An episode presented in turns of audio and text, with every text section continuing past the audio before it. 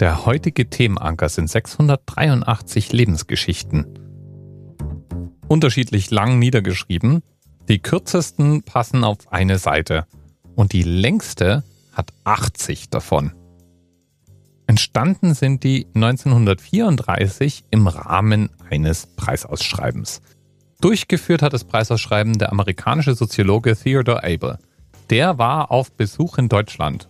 Hitler war gerade ein Jahr zuvor an die Macht gekommen und die NSDAP hatte mehr als nur ein bisschen die Gesellschaft umgebaut.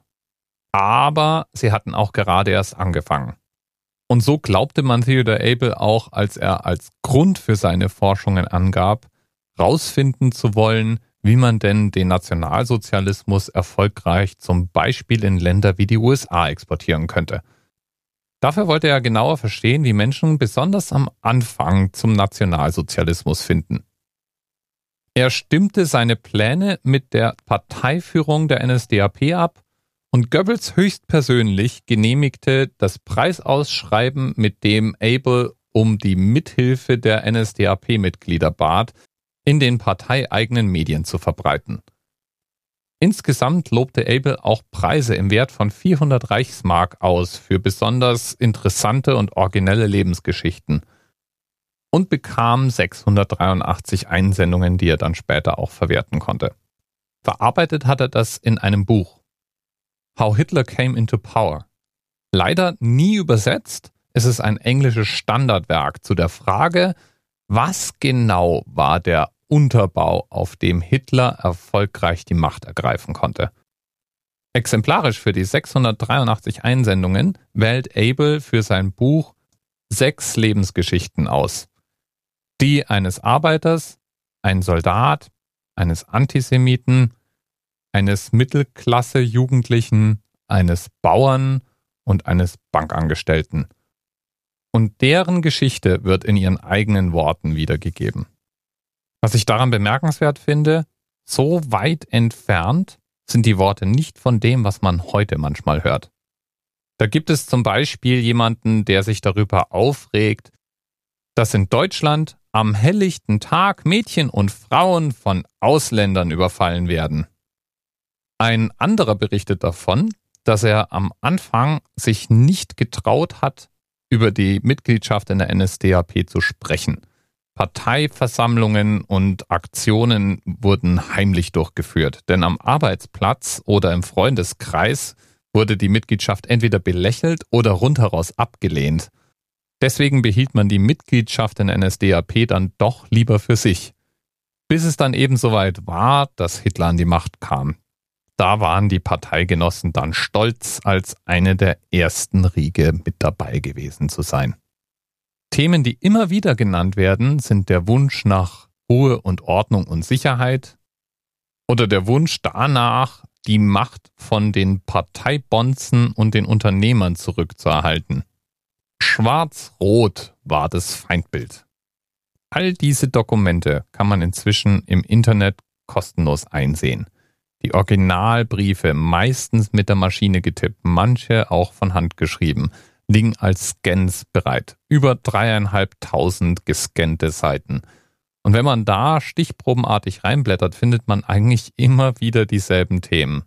Angeschlagener Nationalstolz, die Wut auf die alten Parteien, Angst vor sozialen Abstieg und die Angst vor den Fremden im Land. Das kennen wir doch alles irgendwoher, oder? Das ist heute wirklich nicht viel anders. Immer mal wieder liest man oder hört man irgendwo, dass man ja um Gottes Willen nicht die AfD-Wähler mit Nazis gleichsetzen darf. Das wäre ja wohl eine ganz andere Liga. Und nur weil jemand die AfD wählt, ist er ja nicht gleich ein menschenverachtender Rechtsstaatsgegner. Stimmt auch soweit. Gilt aber auch genauso für die frühen Mitglieder der NSDAP. Ich würde behaupten, dass viele von denen nicht absehen konnten, dass ihre Partei irgendwann mal für den Mord an Millionen Menschen verantwortlich sein wird. Die Menschen, die auf dieses Preisausschreiben geantwortet haben, die beschreiben Gedanken, mit denen sie heute zu AfD-Wählern werden würden. Und das ist vielleicht der grundsätzliche Fehler in dieser Aussage. AfD-Wähler sind doch nicht gleich Nazis. Wir, heute, im Jahr 2018, denken ja bei dem Wort Nazis an die Nazis, von denen wir in der Schule gelernt haben. Die Nazis, die für das verbrecherischste Regime des 20. Jahrhunderts verantwortlich waren. Die Nazis, die durch ihre Politik mehrere Länder in Schutt und Asche gelegt haben. Die Nazis, die die Welt in einen Weltkrieg gestürzt haben. An die Nazis denken wir. Wir denken aber nicht an die Nazis, die davor existiert haben und die eigentlich nur das Gefühl hatten, abgehängt zu werden, was gegen die Fremden im Land unternehmen zu wollen, nicht sozial absteigen zu wollen oder was gegen die Selbstbedienermentalität der Bonzen und Machthaber im Land unternehmen wollten. Und ich kann mir nicht helfen. Mit denen kann man AfD-Wähler meiner Meinung nach sehr wohl vergleichen. Bleibt abzuwarten, ob wir aus unserer Geschichte gelernt haben und diesmal andere Entscheidungen treffen. Ah, und wenn wir schon beim Lernen aus unserer Geschichte sind, dann habe ich noch einen Podcast-Tipp für dich. Die liebe Nora nämlich, die verarbeitet in dem Podcast Die Anachronistin die Lebensgeschichte ihres Großvaters, des Widerstandskämpfers Theo Hespers. Ich hänge dir gleich die aktuelle Folge an.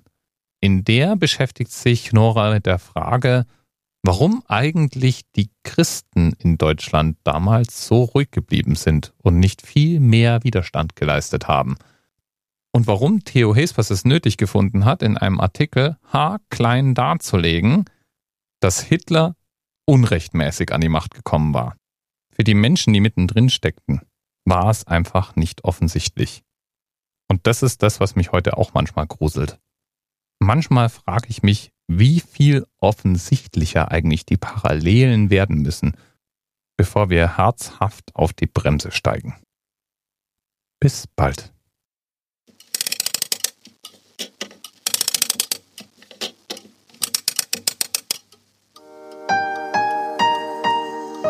Die Anachronistin.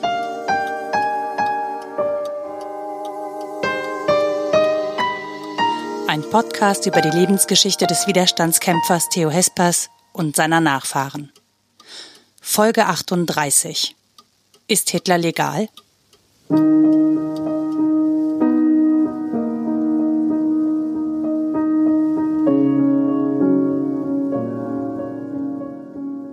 Januar 1938. Fünf Jahre ist die Hitlerregierung bereits an der Macht. Aber das Jahr 1938 wird die Situation vieler Menschen in Deutschland noch einmal verschärfen. Das konnten mein Großvater und seine Mitstreiter natürlich noch nicht wissen, als sie im Januar 1938 die dritte Ausgabe der Kameradschaft veröffentlichten. Aber vielleicht haben sie es geahnt. Viele Texte der dritten Ausgabe wärmen im Prinzip nochmal auf, was schon in den ersten beiden Ausgaben beschworen wurde. Zusammenhalt und gegenseitige Unterstützung im Kampf gegen das Hitlerregime. Sie beschwören die alten Tugenden der Jugendbewegung herauf mit ihrer wortgewaltigen und bisweilen romantisch verklärten Sprache. Eine Einheit, die am lodernden nächtlichen Feuer entstand und sich in ihrer vielfältigen und eigenen Weise der Freiheit der Jugend verschrieben hat. Wahrscheinlich brauchte es diese Reden, um an die gute alte Zeit zu erinnern und vor Augen zu führen, was das Ziel dieses Kampfes gegen Hitler war. Die Freiheit zurückzugewinnen. Für mich persönlich war deshalb ein anderer Text wesentlich interessanter.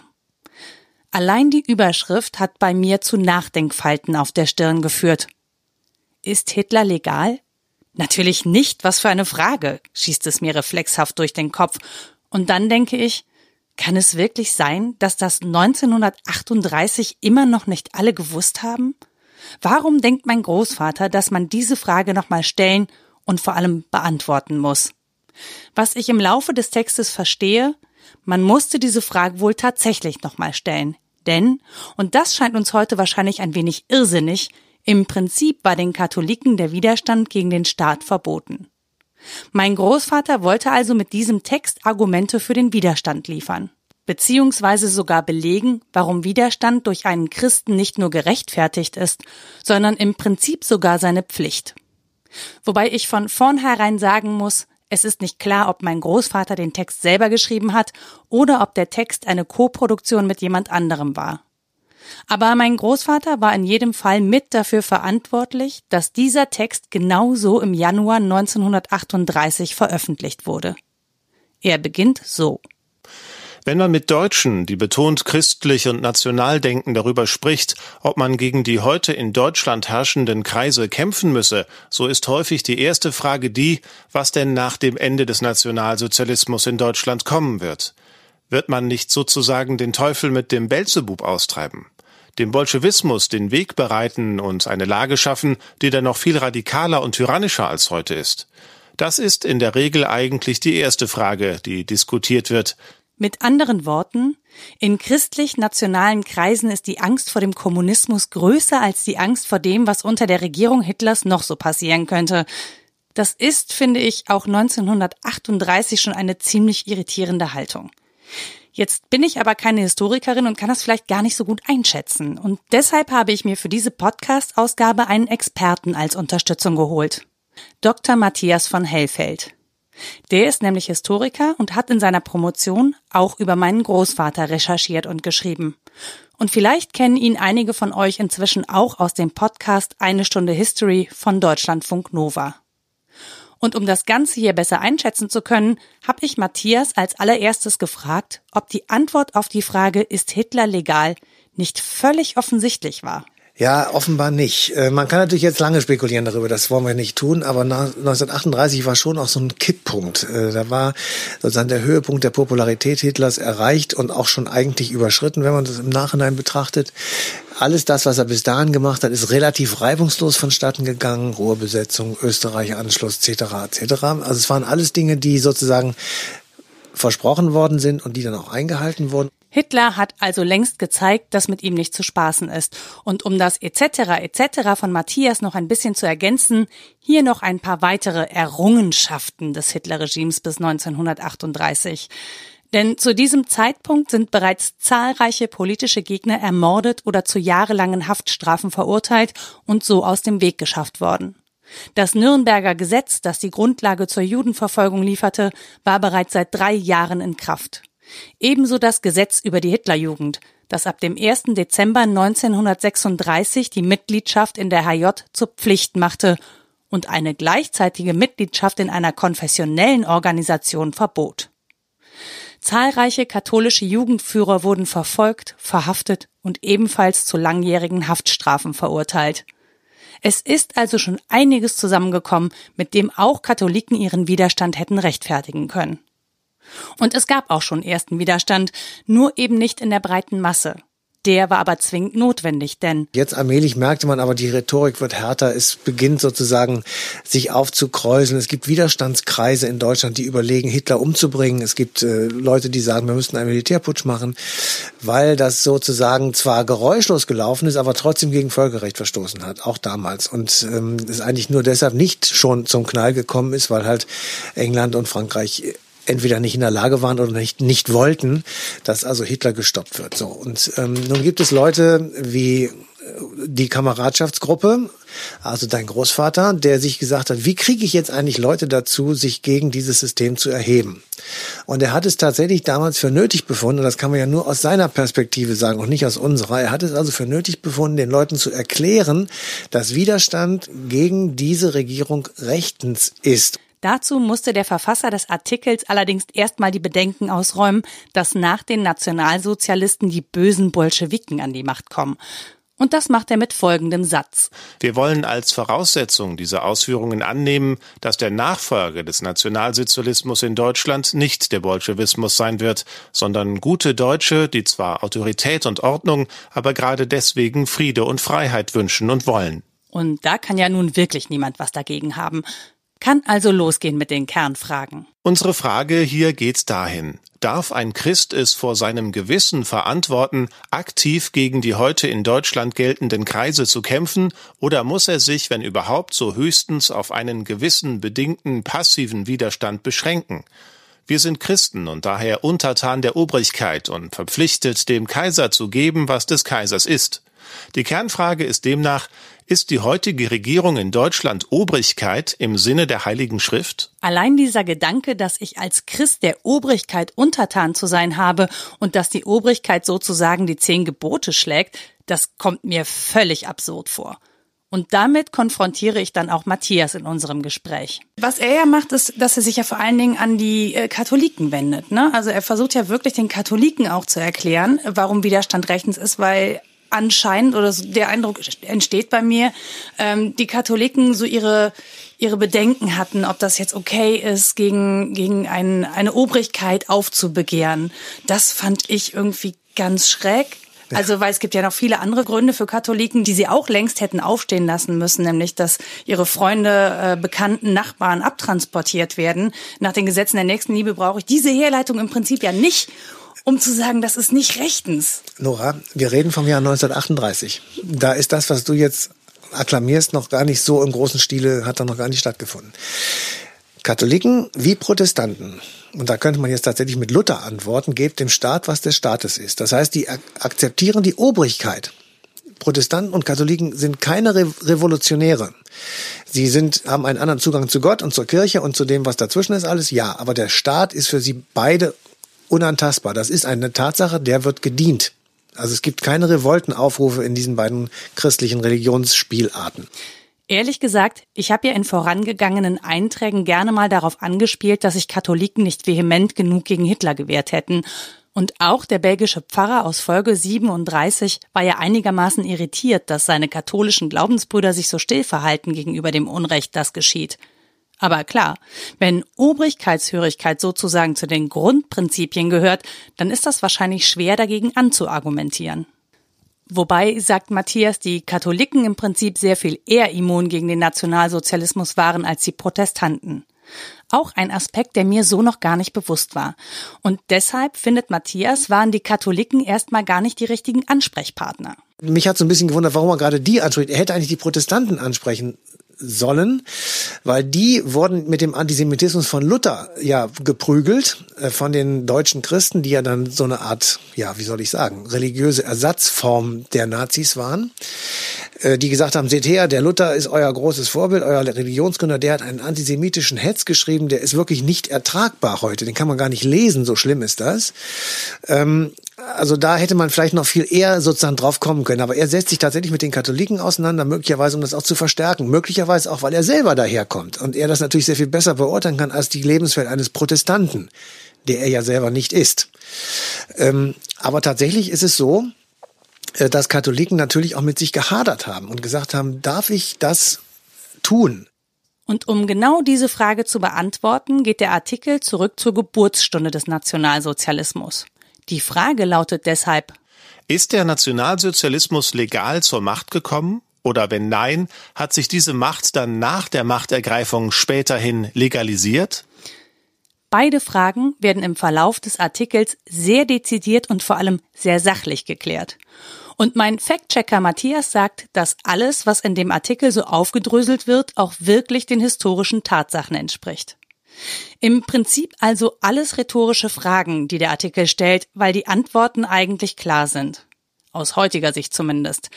Denn was man dabei nicht vergessen darf, ein Artikel wie der, der in der Kameradschaft zu lesen war, hätte zwischen 1933 und seinem Erscheinen 1938 so in keiner offiziellen deutschen Zeitung gestanden. Beginnen wir also bei der Machtergreifung 1933.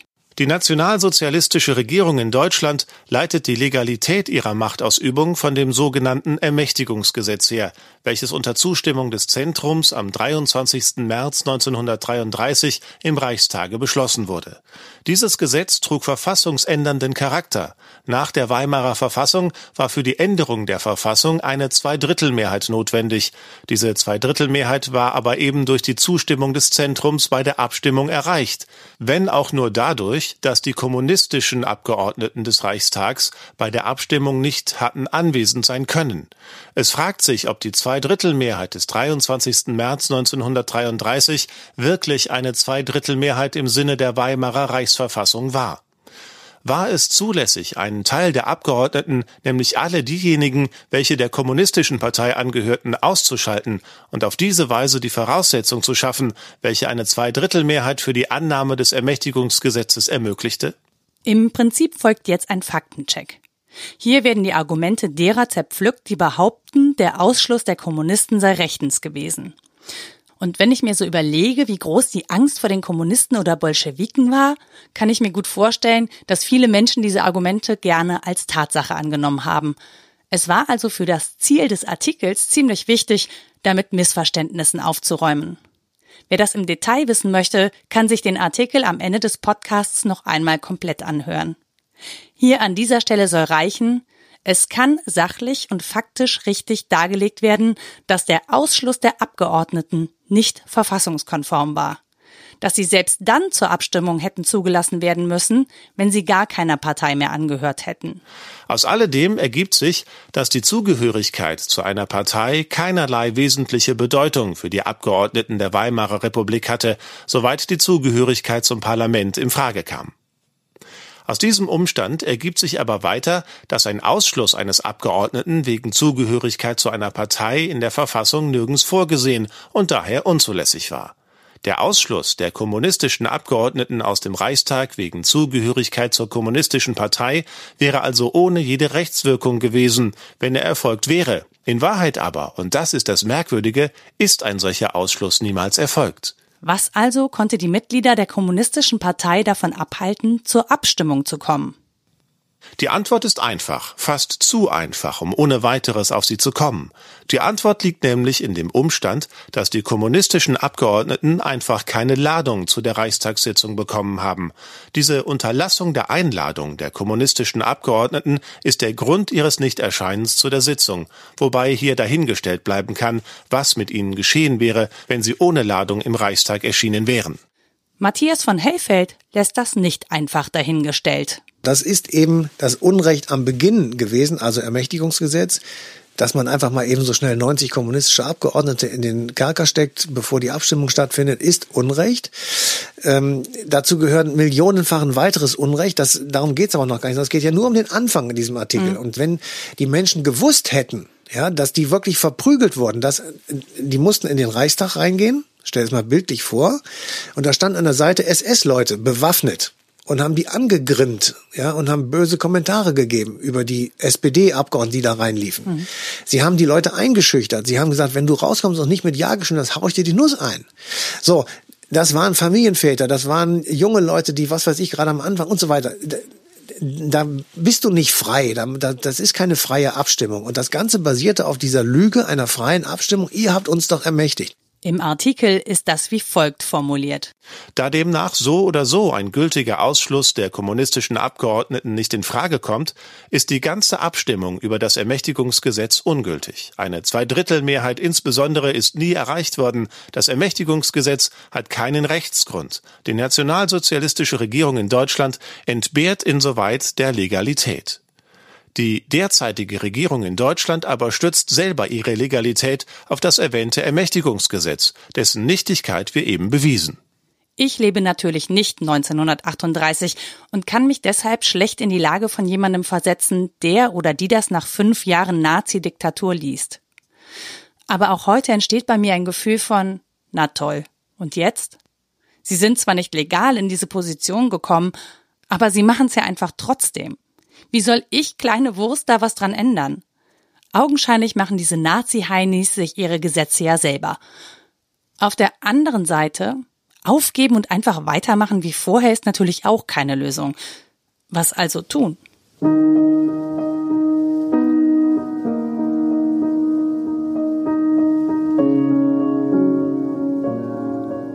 Die einzige Möglichkeit, eine zu Unrecht an die Macht gekommene Regierung zu stürzen, die sich zudem ihre eigenen Gesetze macht und maßgeblich gegen alle moralischen und christlichen Grundideen verstößt, wäre eine Revolution.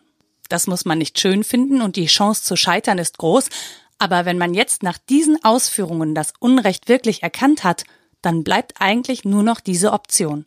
Widerstand und Revolution und die Angst dabei draufzugehen oder für überzeugte Christen vielleicht noch schlimmer, selber gezwungen sein, jemanden zu töten. Wenn du Widerstand leistest, dann begehst du ja auch Unrecht im du, du machst meinetwegen Sachbeschädigung, du brichst irgendwo ein. Du, Im schlimmsten Fall musst du auch jemanden umbringen. Das ist einem Christen verboten. Mhm.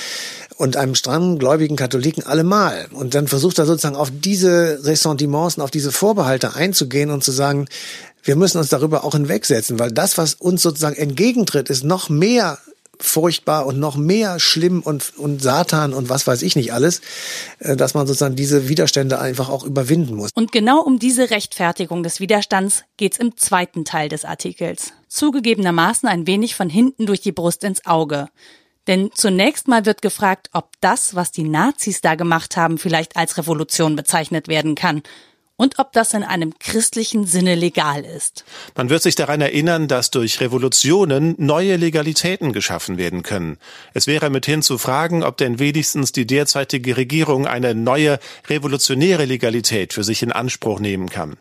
Eine gerechte Revolution, und nur eine solche kann nach dem christlichen Naturrecht eine neue Legalität schaffen, setzt voraus, dass die bisherige legale Regierung ihre wesentlichen Pflichten gröblich und beharrlich verletzt hat und dass weiter die Revolutionäre ihrerseits an die Stelle gröblicher und beharrlicher Pflichtverletzungen Recht und Gerechtigkeit setzen konnten. Ja, mal kurz bis drei zählen. Genau. Auch wer das 1938 gelesen hat, konnte hier nur zu einem Schluss kommen. Es sei denn natürlich, er war ein überzeugter Nazi, aber an die war der Artikel ja auch nicht gerichtet. Das, was die Nazis da gemacht haben, war natürlich keine dem christlichen Naturrecht entsprechende gerechte Revolution. Und günstigerweise gab es, um die Argumentation des Verfassers zu untermauern, jüngst einen Hirtenbrief der spanischen Bischöfe, in dem sie sich auf den heiligen Thomas von Aquin beziehen. In dem Hirtenbrief heißt es, Meuterer, welche den rechtmäßigen Kapitän eines Schiffes absetzen, haben niemals Befehlsgewalt. Aus einer Revolte kann niemals eine Revolution entstehen. Das sind Gedankengänge, die schon beim heiligen Thomas von Aquin entwickelt sind, auf die sich jüngst die spanischen Bischöfe in einem Hirtenbrief beriefen, in dem sie hervorheben, dass der große Kirchenlehrer die Revolution gegen eine Tyrannei zulässt, weil eben der Kampf gegen die Tyrannei, das heißt gegen eine Regierung voller Willkür und Ungerechtigkeit, nur im Namen nach Revolution und in Wahrheit heiligste Notwehr sei. Heute, wo ganz offensichtlich Ungerechtigkeit und Willkür in Deutschland herrscht, muss man mit Karl Barth von Tyrannei statt von Obrigkeit sprechen. Wie der Krieg, so ist auch die Revolution erlaubt und zulässig, wenn sie gerecht ist. Revolution im gerechten Sinne bedeutet Kampf gegen Willkür und Tyrannei, Ersatz der Unordnung durch Ordnung und niemals Usurpation, Machtergreifung an sich. Damit sind also mal eben Krieg und Revolution vor dem Gewissen eines Christen legitimiert. Und ja, das liest sich natürlich aus heutiger Sicht banal. Wir sind heute, 80 Jahre später, in vielen Dingen aufgeklärter, sind in der Regel im Alltag viel weniger an christliche Werte gebunden. Beziehungsweise werden die vor allem dann wieder hochgehalten, wenn es darum geht, vor der Islamisierung des Abendlandes zu warnen, während in den Bänken der Kirchen gähnende Leere herrscht. Aber ansonsten existieren viele Christen im Prinzip nur noch auf dem Papier. Aber damals haben die Menschen solche grundlegenden Entscheidungen eben sehr stark auch an ihren grundlegenden christlichen Überzeugungen gemessen.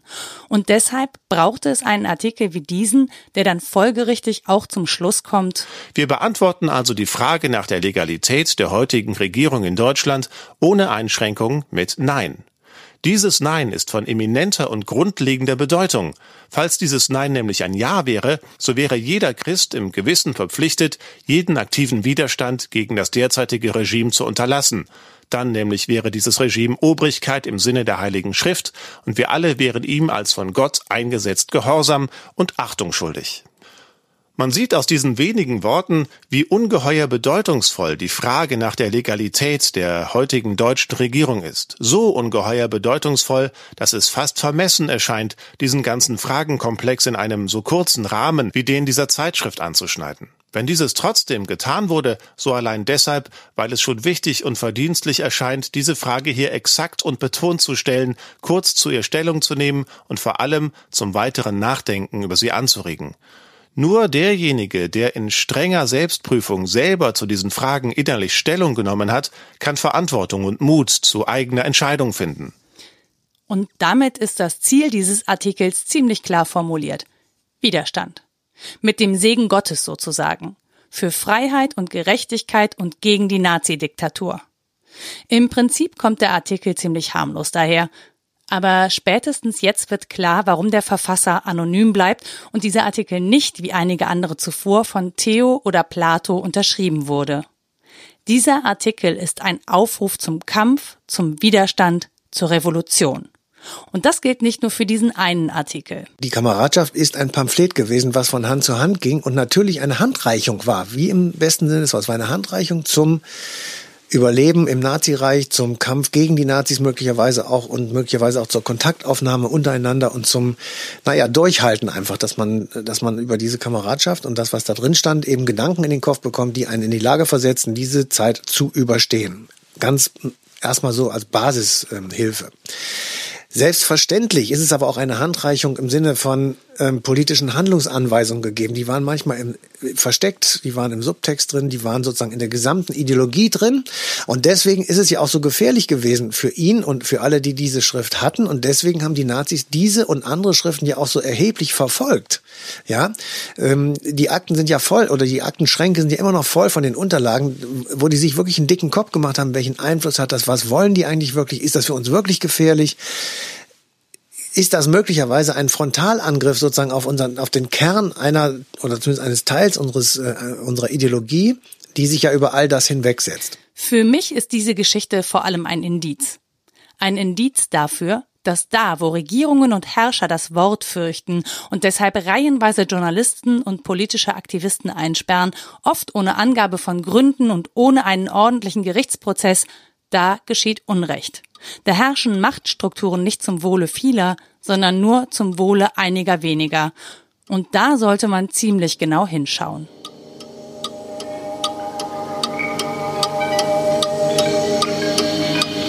Halt, nicht die Stopptaste drücken. Als kleinen Service gibt es den Artikel Ist Hitler legal? aus der dritten Ausgabe der Kameradschaft hier noch einmal komplett. Vielen Dank an Klaus Jansen, der mir dafür seine Stimme geliehen hat. Wenn man mit Deutschen, die betont christlich und national denken, darüber spricht, ob man gegen die heute in Deutschland herrschenden Kreise kämpfen müsse, so ist häufig die erste Frage die, was denn nach dem Ende des Nationalsozialismus in Deutschland kommen wird. Wird man nicht sozusagen den Teufel mit dem Belzebub austreiben? Dem Bolschewismus den Weg bereiten und eine Lage schaffen, die dann noch viel radikaler und tyrannischer als heute ist? Das ist in der Regel eigentlich die erste Frage, die diskutiert wird. Wir wollen diese Frage hier dahingestellt sein lassen. Wir wollen als Voraussetzung dieser Ausführungen annehmen, dass der Nachfolger des Nationalsozialismus in Deutschland nicht der Bolschewismus sein wird, sondern gute Deutsche, die zwar Autorität und Ordnung, aber gerade deswegen Friede und Freiheit wünschen und wollen. Unsere Frage hier geht dahin. Darf ein Christ es vor seinem Gewissen verantworten, aktiv gegen die heute in Deutschland geltenden Kreise zu kämpfen, oder muss er sich, wenn überhaupt, so höchstens auf einen gewissen bedingten passiven Widerstand beschränken? Wir sind Christen und daher untertan der Obrigkeit und verpflichtet, dem Kaiser zu geben, was des Kaisers ist.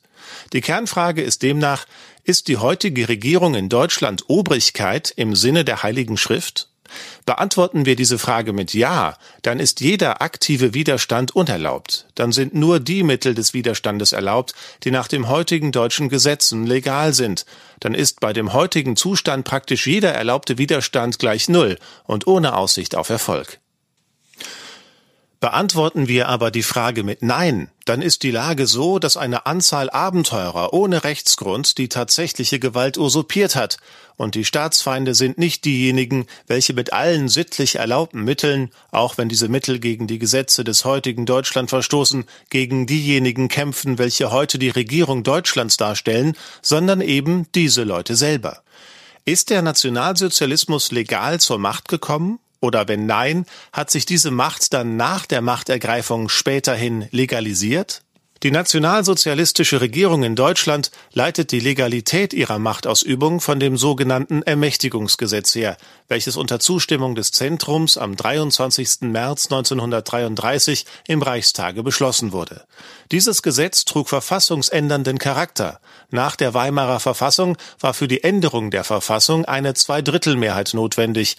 Diese Zweidrittelmehrheit war aber eben durch die Zustimmung des Zentrums bei der Abstimmung erreicht, wenn auch nur dadurch, dass die kommunistischen Abgeordneten des Reichstags bei der Abstimmung nicht hatten anwesend sein können. Es fragt sich, ob die Zweidrittelmehrheit des 23. März 1933 wirklich eine Zweidrittelmehrheit im Sinne der Weimarer Reichsverfassung war war es zulässig, einen Teil der Abgeordneten, nämlich alle diejenigen, welche der kommunistischen Partei angehörten, auszuschalten und auf diese Weise die Voraussetzung zu schaffen, welche eine Zweidrittelmehrheit für die Annahme des Ermächtigungsgesetzes ermöglichte?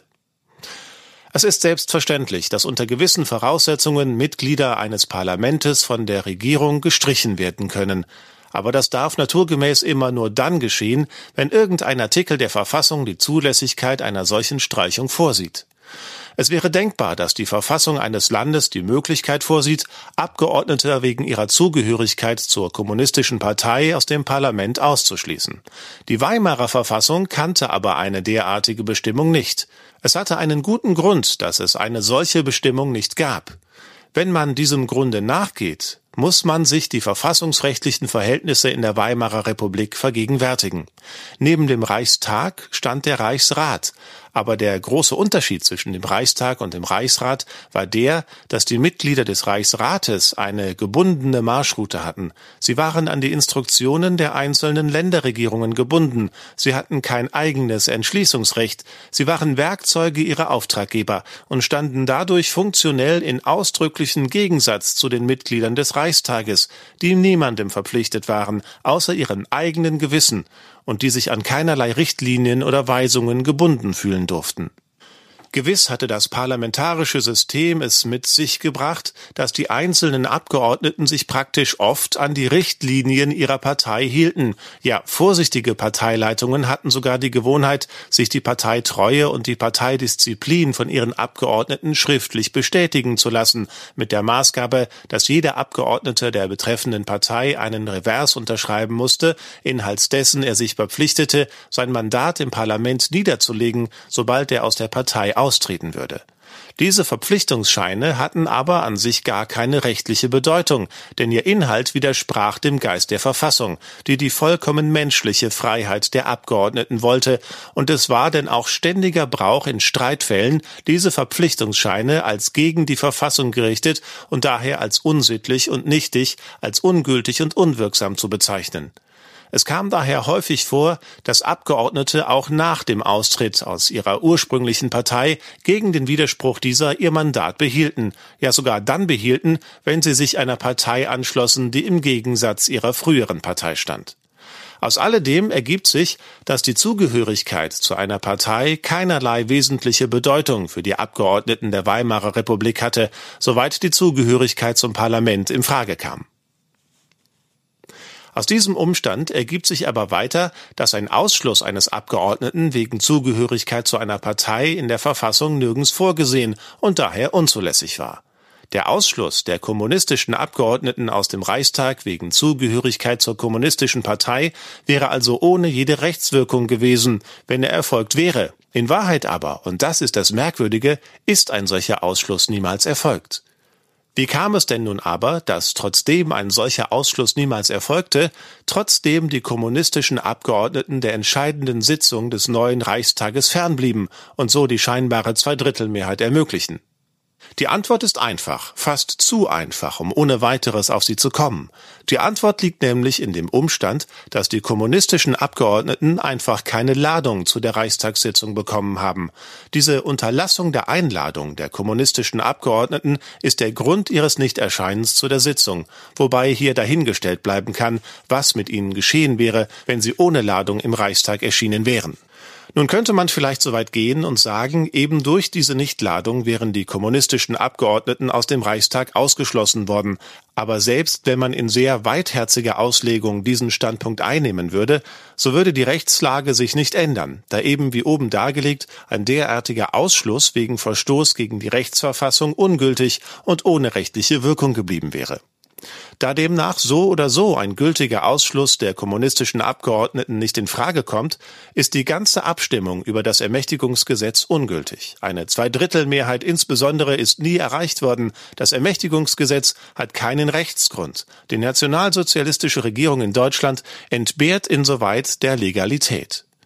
Die derzeitige Regierung in Deutschland aber stützt selber ihre Legalität auf das erwähnte Ermächtigungsgesetz, dessen Nichtigkeit wir eben bewiesen. Man könnte nun daran denken, ob denn wenigstens auf andere Weise die derzeitige Regierung legal die Macht ausübt.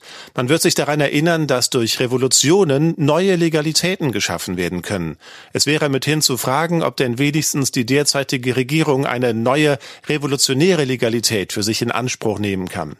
Eine gerechte Revolution, und nur eine solche kann nach dem christlichen Naturrecht eine neue Legalität schaffen, setzt voraus, dass die bisherige legale Regierung ihre wesentlichen Pflichten gröblich und beharrlich verletzt hat und dass weiter die Revolutionäre ihrerseits an die Stelle gröblicher und beharrlicher Pflichtverletzungen Recht und Gerechtigkeit setzen konnten. Meuterer, welche den rechtmäßigen Kapitän eines Schiffes absetzen, haben niemals Befehlsgewalt.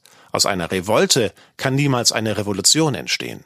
Das sind Gedankengänge, die schon beim heiligen Thomas von Aquin entwickelt sind, auf die sich jüngst die spanischen Bischöfe in einem Hirtenbrief beriefen, in dem sie hervorheben, dass der große Kirchenlehrer die Revolution gegen eine Tyrannei zulässt, weil eben der Kampf gegen die Tyrannei, das heißt gegen eine Regierung voller Willkür und Ungerechtigkeit, nur im Namen nach Revolution und in Wahrheit heiligste Notwehr sei. Heute, wo ganz offensichtlich Ungerechtigkeit und Willkür in Deutschland herrscht, muss man mit Karl Barth von Tyrannei statt von Obrigkeit sprechen. Wie der Krieg, so ist auch die Revolution erlaubt und zulässig, wenn sie gerecht ist. Revolution im gerechten Sinne bedeutet Kampf gegen Willkür und Tyrannei, Ersatz der Unordnung durch Ordnung und niemals Usurpation, Machtergreifung an sich. Das rechtsbildende Moment jeder Revolution liegt in der normativen Kraft des Faktischen, aber nur soweit dieses Faktische dem Naturrecht entspricht. Es ist unchristlich, die Idee des Rechtsstaates zu leugnen und die Idee des Machtstaates an die Stelle der Idee des Rechtsstaates zu setzen. Macht allein hat noch niemals Recht geschaffen. Die Grenzen der Gewalt, so stark diese auch sein mag, liegen stets da, wo es sich um neue Rechtsschöpfung handelt. Brüning hat in New York unlängst einen Vortrag gehalten über die konstitutionelle Krise in Deutschland von 1922 bis 1932. Er hat in diesem Vortrag ausführlich dargelegt, durch welche Intrigen und durch welches Kulissenspiel die alte Regierung durch die Nationalsozialisten gestürzt wurde, wie Hindenburg betrogen wurde, der keinesfalls daran dachte, eine Diktatur der Nationalsozialisten zu ermöglichen. Aus dem, was Brüning sagt, und er ist ein Tatzeuge aus der nächsten Nähe, wird jeder, der sich bemüht, unbefangen und sachlich zu denken, erkennen, dass eine vollkommen normal funktionierende Regierung am Ruder war, die durch Intrigenspiel gestürzt wurde. Niemand wird sagen können, dass vor den Nationalsozialisten Tyrannen in Deutschland herrschten, die zu stürzen revolutionäre Pflicht war. Fehlt aber schon diese Voraussetzung, so braucht auch die zweite Frage, ob denn heute nun Recht und Gerechtigkeit und nicht Willkür und Gewalt in Deutschland herrscht, hier nicht weiter eingegangen werden. Diese Frage wurde schon oben beantwortet. Sie näher zu begründen, dürfte für jeden Menschen, der mit offenen Augen in die Welt sieht, unnötig sein. Wir stellen hier nur fest, dass die Voraussetzungen für eine gerechte Revolution nicht gegeben waren, dass daher auch auf revolutionäre Weise eine neue Legalität nicht entstanden ist. Wir beantworten also die Frage nach der Legalität der heutigen Regierung in Deutschland ohne Einschränkung mit Nein. Dieses Nein ist von eminenter und grundlegender Bedeutung. Falls dieses Nein nämlich ein Ja wäre, so wäre jeder Christ im Gewissen verpflichtet, jeden aktiven Widerstand gegen das derzeitige Regime zu unterlassen. Dann nämlich wäre dieses Regime Obrigkeit im Sinne der Heiligen Schrift und wir alle wären ihm als von Gott eingesetzt gehorsam und Achtung schuldig. Man sieht aus diesen wenigen Worten, wie ungeheuer bedeutungsvoll die Frage nach der Legalität der heutigen deutschen Regierung ist. So ungeheuer bedeutungsvoll, dass es fast vermessen erscheint, diesen ganzen Fragenkomplex in einem so kurzen Rahmen wie den dieser Zeitschrift anzuschneiden. Wenn dieses trotzdem getan wurde, so allein deshalb, weil es schon wichtig und verdienstlich erscheint, diese Frage hier exakt und betont zu stellen, kurz zu ihr Stellung zu nehmen und vor allem zum weiteren Nachdenken über sie anzuregen. Nur derjenige, der in strenger Selbstprüfung selber zu diesen Fragen innerlich Stellung genommen hat, kann Verantwortung und Mut zu eigener Entscheidung finden. Eine weitere Frage möge diese Zeilen beenden, nämlich diejenige, inwieweit ein Christ mit seinem aktiven Widerstand gegen einen Tyrannen gehen darf. Die theoretische Antwort ist leicht, denn sie lautet dahin, dass er alle sittlich erlaubten Mittel anwenden darf, um den Tyrannen zu stürzen. Er wird also niemals die Tat eines Wilhelm Tell gutheißen können, denn die Tötung eines Menschen ist stets verboten, es sei denn in unmittelbarer Notwehr oder in Ausübung staatlichen Hoheitsrechts. Aber nicht alle Fälle liegen so klar wie der Fall des Tyrannenmordes, den wir entschieden und bestimmt ablehnen müssen. Es ist in diesen Ausführungen absichtlich die Frage außer Acht gelassen worden, ob nicht vielleicht schon die Notverordnungen Brünings der Verfassung widersprachen. Die Beantwortung dieser Frage ist für unseren Fragenkomplex unwesentlich. Schließlich sei noch darauf hingewiesen, dass selbst dann, wenn das Ermächtigungsgesetz durch eine echte Zweidrittelmehrheit angenommen worden wäre, dieses Gesetz auch schon deshalb ohne Rechtskraft sein würde, weil der Artikel 48 der Weimarer Verfassung nur partielle und vorübergehende Regelungen im Auge hat. Er durfte nach Sinn und Zweck der Reichsverfassung niemals dazu dienen, eben die gleiche Reichsverfassung zu töten, deren Leben zu schützen er bestimmt war. Wir fassen zusammen. Weder durch das sogenannte Ermächtigungsgesetz noch durch eine Legalität gebende Revolution ist die Macht der Nationalsozialisten legitimiert. Sie entbehrt so jedes den Christen im Gewissen verpflichtenden Charakters. Das Bestreiten hieße das Recht an die Stelle der Gewalt setzen. Im Gegenteil, die Tyrannei, die Willkür und Gewalt in Deutschland geben das Recht und machen es unter Umständen zur Pflicht, alles zu tun, damit wieder Recht und Ordnung in unserem Vaterland herrsche.